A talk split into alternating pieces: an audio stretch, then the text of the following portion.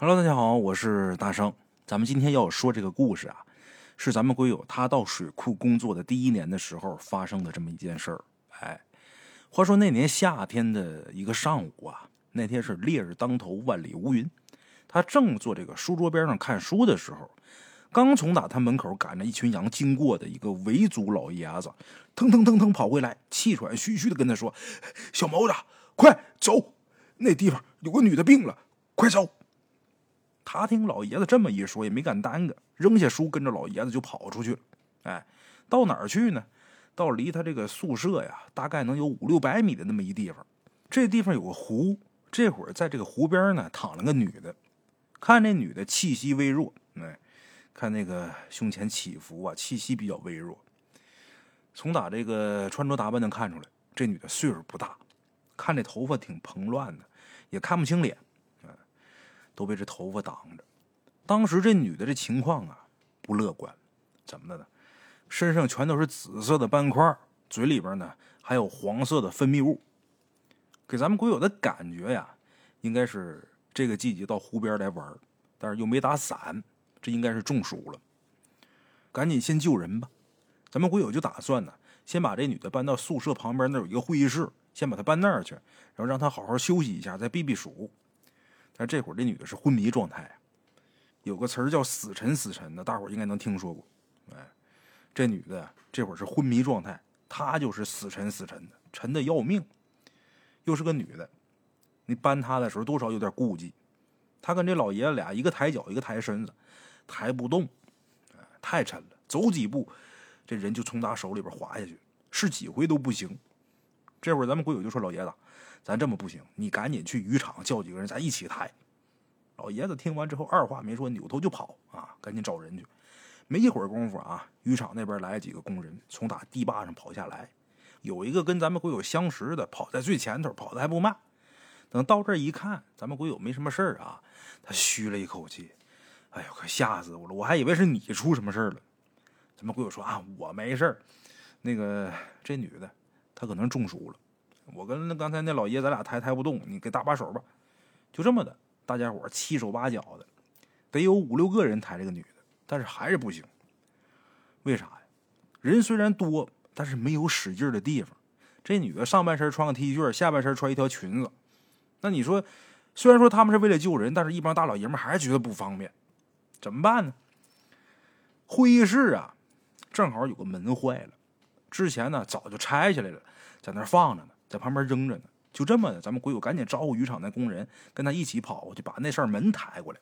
抬过来之后，把这女的放门板上，然后大家伙抬着门板，这就好下手了。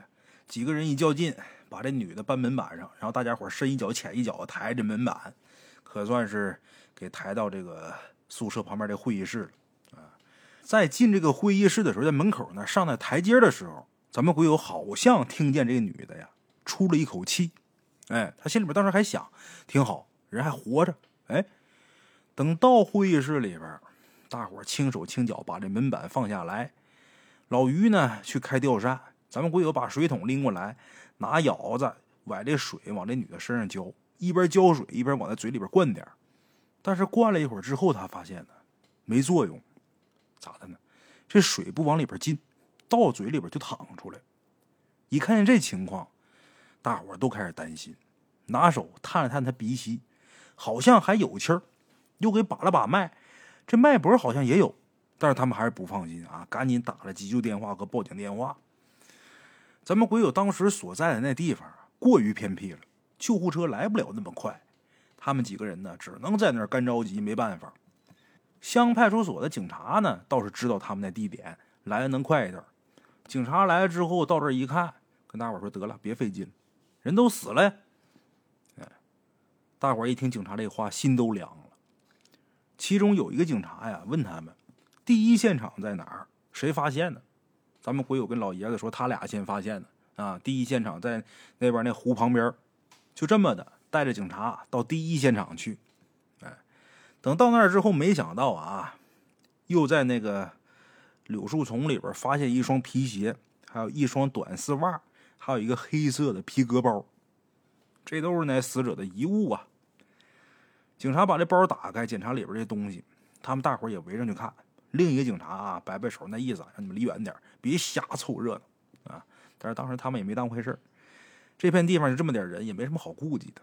哎，这警察把这包给打开之后啊，发现包里边有一个空药瓶，哎，还有一封信。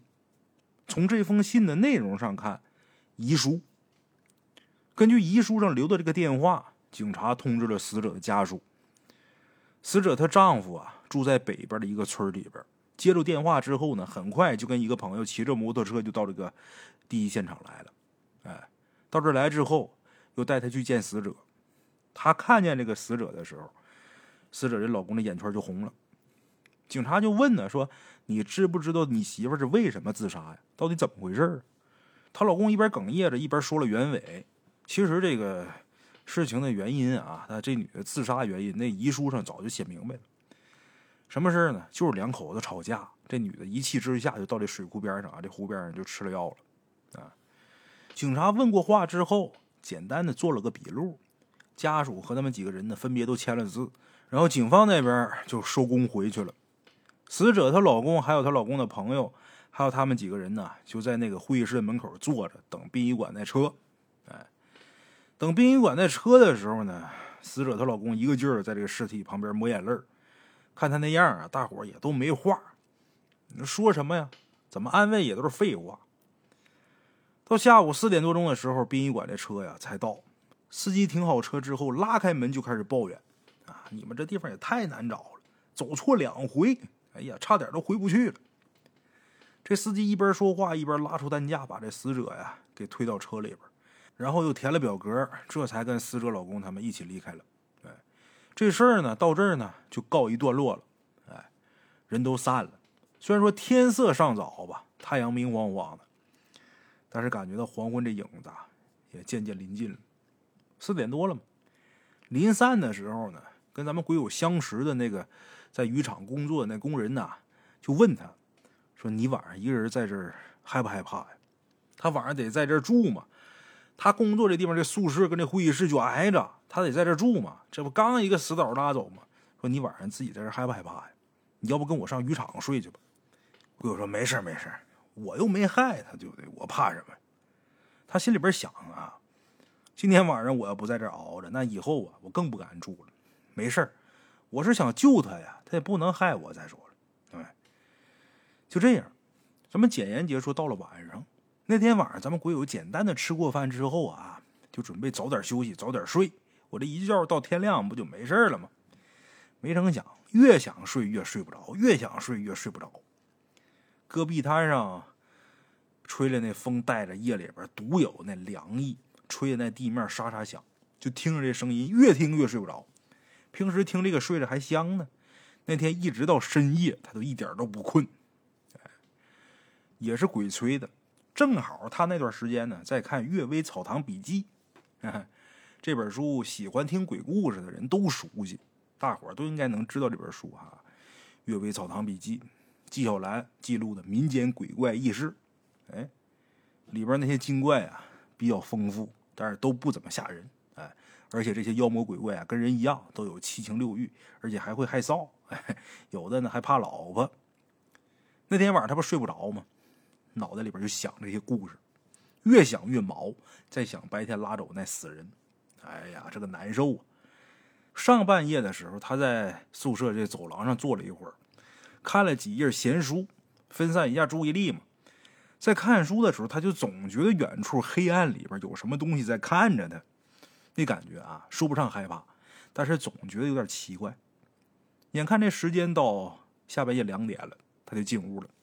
说是两点啊，咱说这两点说的是北京时间，但是在大西北呀，实际按照真太阳时来看的话，也就是半夜十一点多。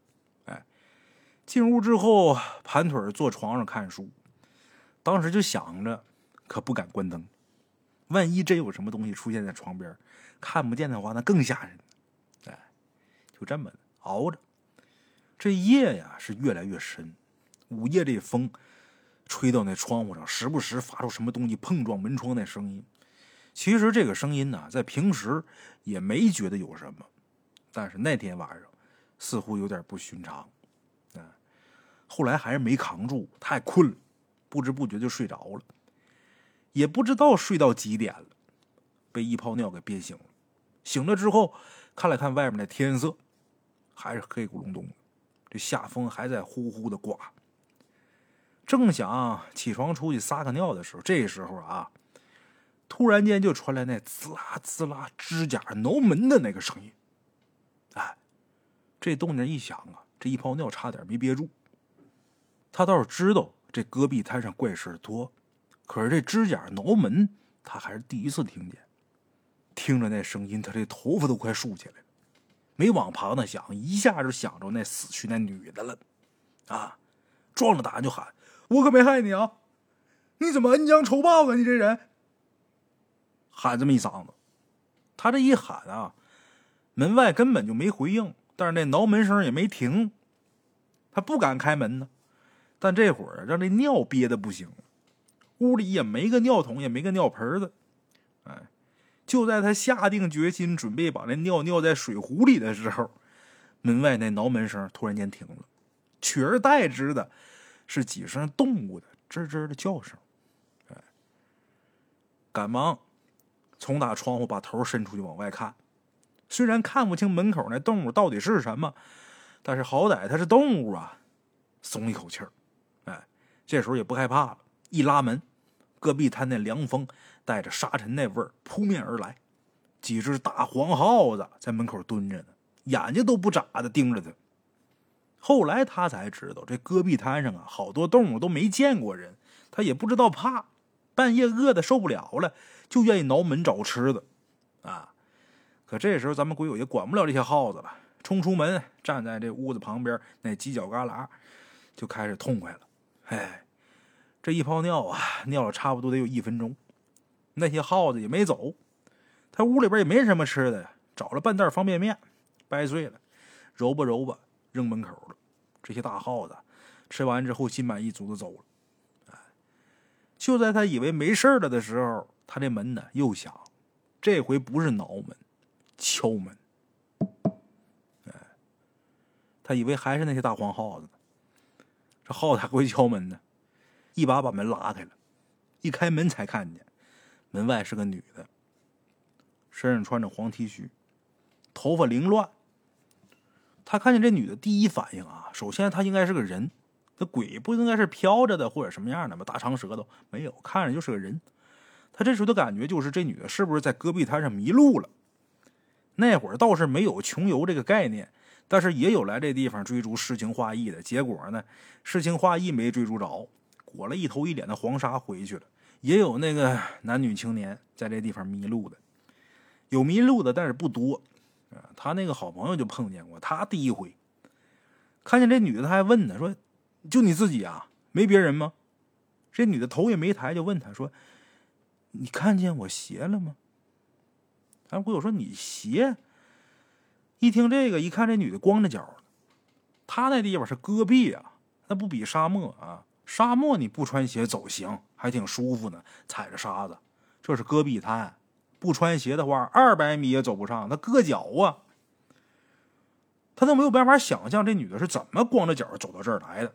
哎，一看他没鞋，咱们贵友赶紧拿了一双，先给他。这是他穿的鞋啊，先给这女的穿。你快穿上吧，我刚买的，我也没穿几回，也不能有什么味儿。给他这鞋的时候还挺不好意思的，他汗脚啊，穿几回这鞋就容易臭啊。我没穿几回，现在应该不能有什么味儿。你快快快换上吧。这女的也没客气，接过鞋之后，直接就穿脚上就走了。怎么会我就喊他说：“这么晚你上哪儿去？”他倒不是说对这女的有什么企图啊。那茫茫大戈壁，别说是外地人，就当地人也有迷路的时候，特别是起风沙的时候，什么都看不见，说走丢就走丢啊！哎，但这女的也没理他，走的特别快，没多长时间就没影了。咱们鬼友还想追她呢，但是也不知道这女的到底走哪儿去了。这女的走了之后呢，他也没多想，躺床上就准备睡觉了。这会儿倒是不害怕了，嗯，这女的这一折腾倒是不害怕了。可他刚躺下，突然间就想起来了，就刚才跟他借鞋这女的身上穿的 T 恤衫，好像挺熟悉的，好像在哪儿见过。想了一会儿，想起来今儿中午死那女的不就穿个黄色 T 恤吗？颜色倒是一样，但是款式倒一不一样没细看。但越想越害怕，哎，睁着眼睛，一直睁到天亮，不敢睡了。天一亮，他赶紧找他那好朋友，找到他这好朋友，就把这事跟他那好朋友说。他这好朋友听完之后，摆摆手说：“嗨，那可能就是个小青年迷路了呗，我也碰见过，可能迷路了走你那儿去了呗。那穿黄 T 恤的人多了，那死了就是死了，哪有那些事儿？别多想啊。”他这朋友这么一说，咱们鬼友释然了。哎，可是没过几天，那放羊的维族老爷子又来咱们鬼友这儿了。哎，来这干嘛呢？跟他聊天聊什么呢？